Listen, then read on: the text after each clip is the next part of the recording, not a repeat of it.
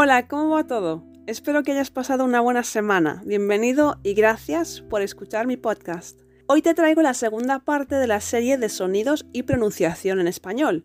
Si no lo has hecho ya, escucha la primera parte y luego continúa con este episodio. Te recuerdo que este episodio es especialmente para ti si has empezado hace muy poco a aprender español o si todavía eres un principiante. Aunque como ya dije en el episodio anterior, si estás en un nivel intermedio, también va a ser bueno que practiques pronunciación y seas consciente de cómo se articulan los sonidos en español. Eso va a marcar la diferencia en tu progreso. Today, I'm bringing you the second part of the series on sounds and pronunciation in Spanish. If you haven't done it yet, listen to the first part and then continue with this episode. Let me remind you that this episode is especially for you if you just started learning Spanish or if you're still a beginner. Although, as I said in the previous episode, if you're at an intermediate level, it's also going to be good that you practice pronunciation and that you're aware of how the sounds are articulated in Spanish. That's definitely going to make a difference in your progress. En esta segunda parte vamos a hablar de la L y de la Y.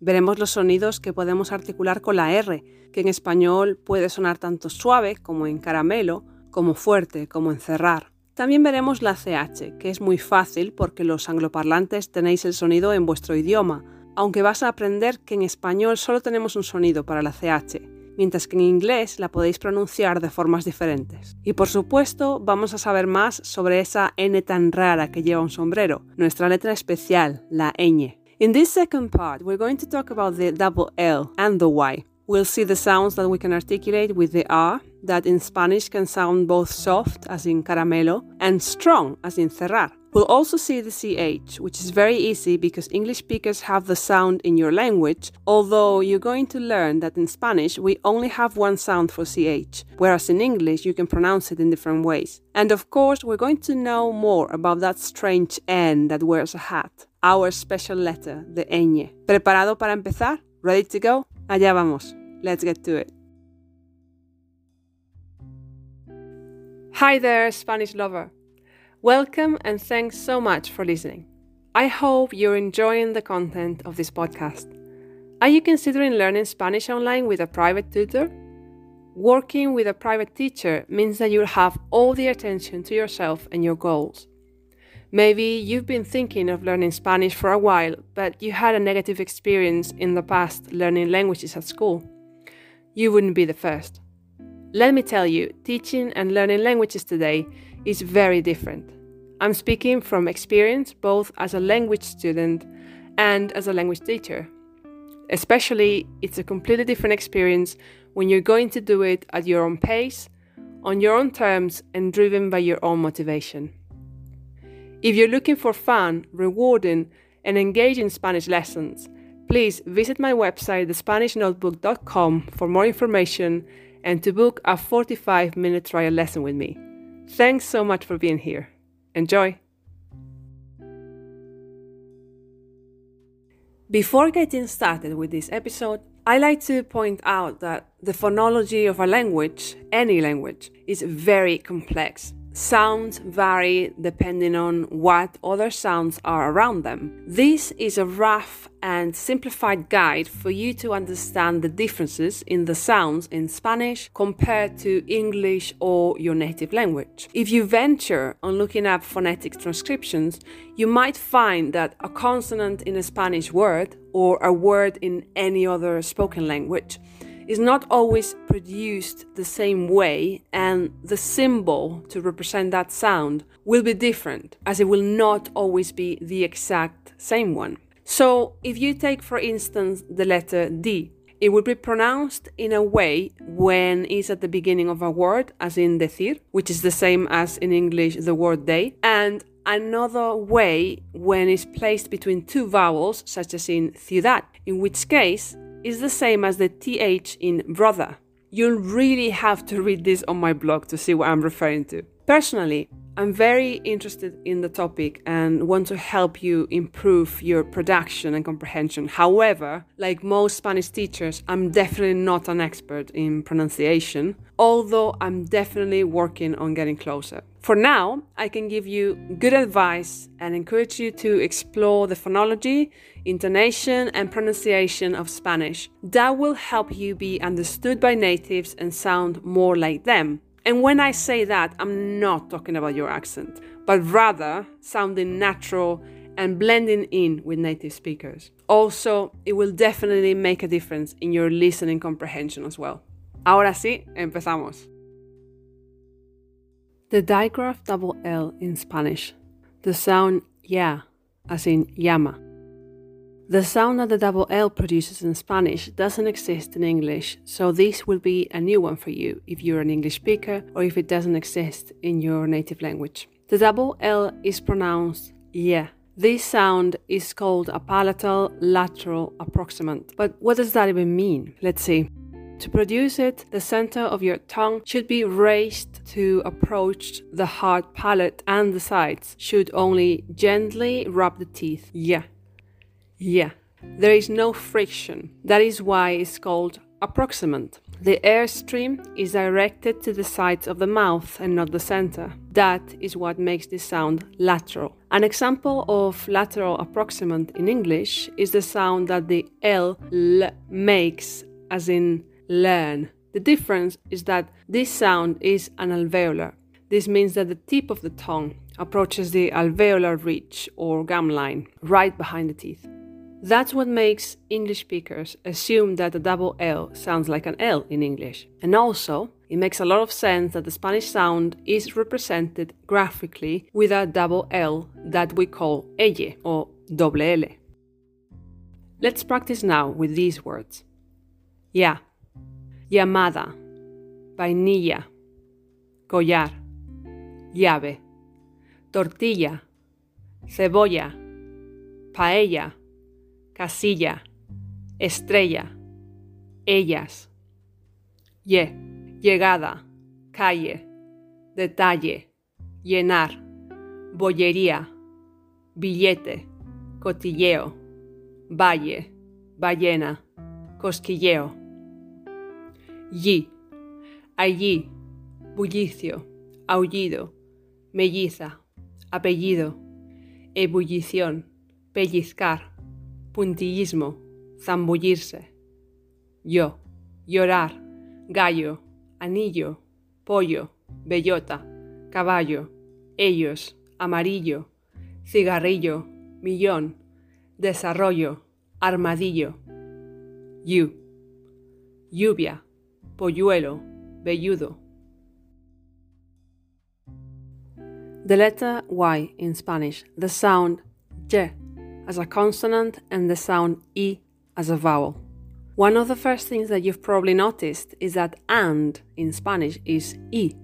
This is a very important word, so I'm 99% sure that you know it. For example, to say you and me, in Spanish we say tú y yo. The Y is working there as a vowel, as the I, which is E in Spanish, as you know. That is because the letter Y has two jobs in Spanish working as a consonant and working as a vowel. And that, as we're going to see, will depend on where it's placed in the word. This sound is called a voiced fricative palatal. This means that to produce it, you must place the central part of your tongue towards the hard palate and rub them together. Yeah yeah, yeah. That will cause a friction that results in the sound in yeah, yeah. The vocal cords must vibrate. That's why it's called voiced. Touch your throat and notice that the vocal cords vibrate. That means that you're doing it right.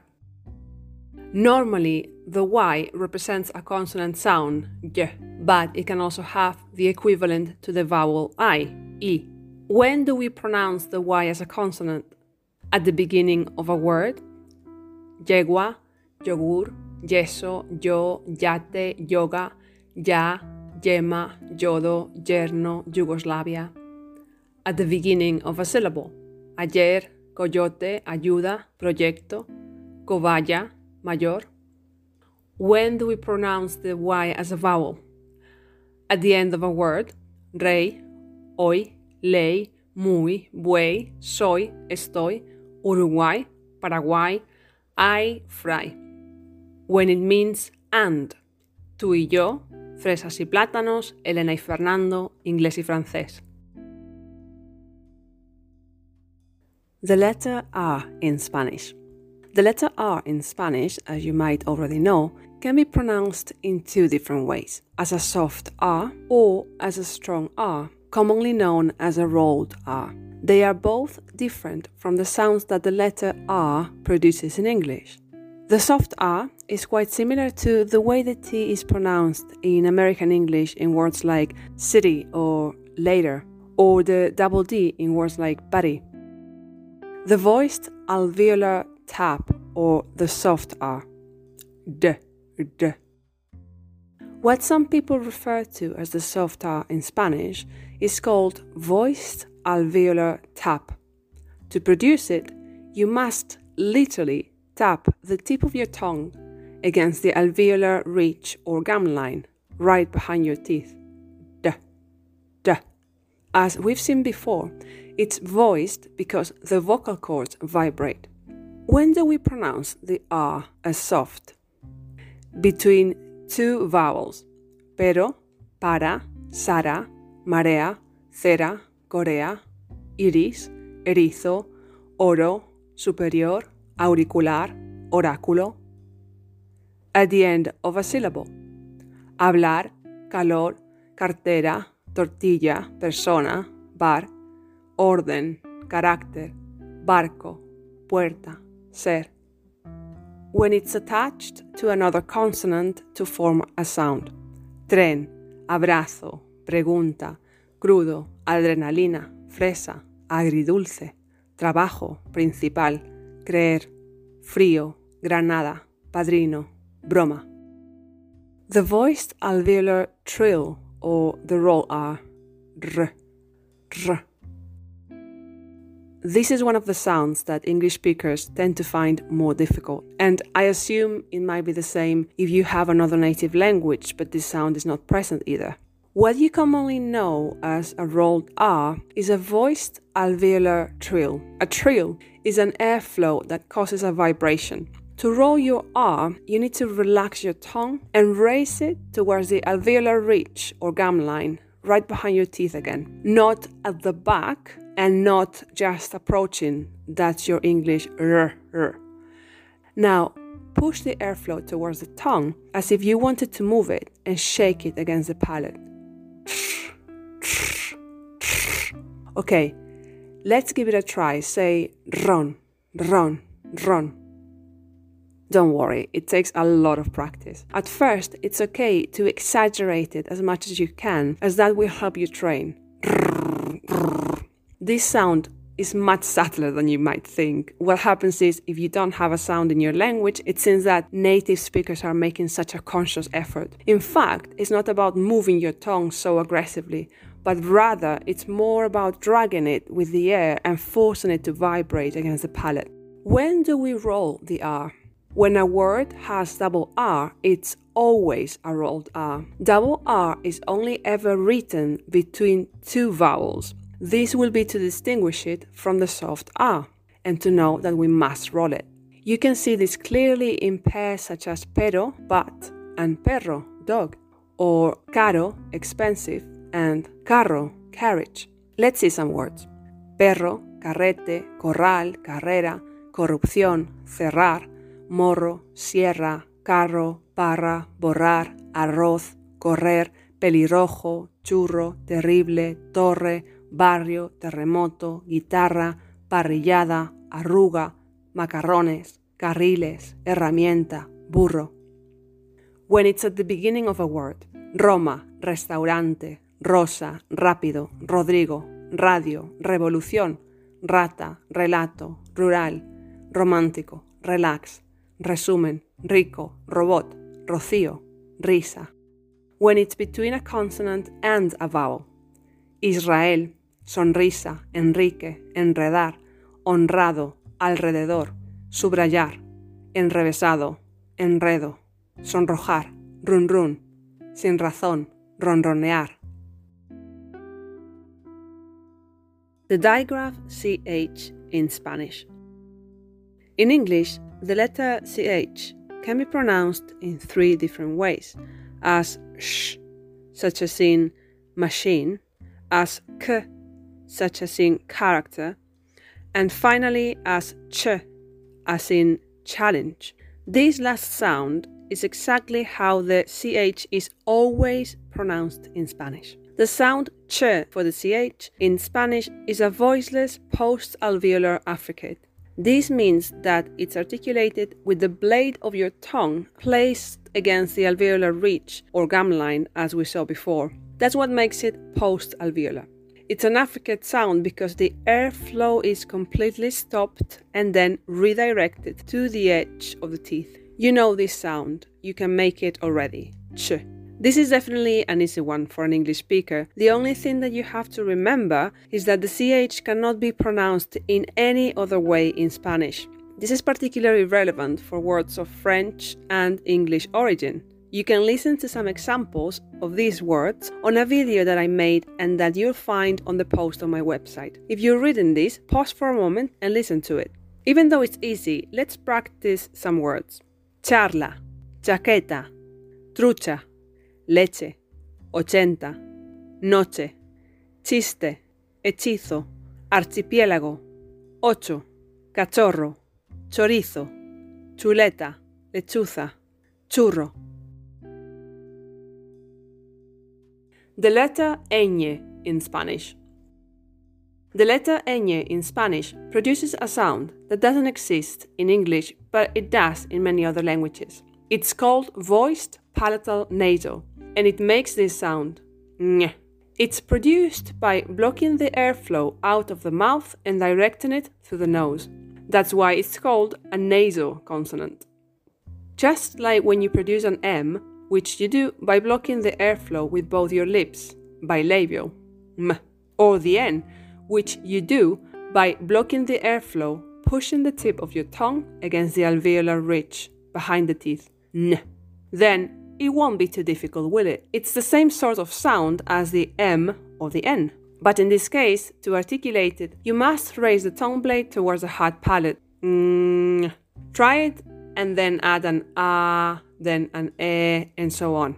Once you've done all the vowels, you can practice a bit with the following words mañana, piña, araña, cuñado, leña, muñeca, niñera, viñedo, añicos, reñido, teñir, sueño, otoño, señor, pañuelo, buñuelo, greñudo. The ñ is never pronounced like an N or an NI, ni in Spanish. For instance, we can't pronounce España as Espana or niño as niño. Bueno, pues ya está. Este es el final del episodio y también de la serie de sonidos y pronunciación del español. Hemos visto los aspectos más esenciales para que puedas aprender a pronunciar y así no solo hablar de forma más clara, sino también entender mejor a los hablantes nativos.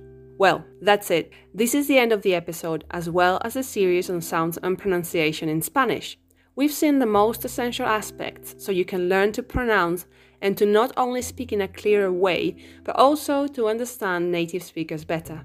I hope it's been helpful and that it's useful for you in the future, as you can always come back and listen again to any of the two episodes whenever you need it.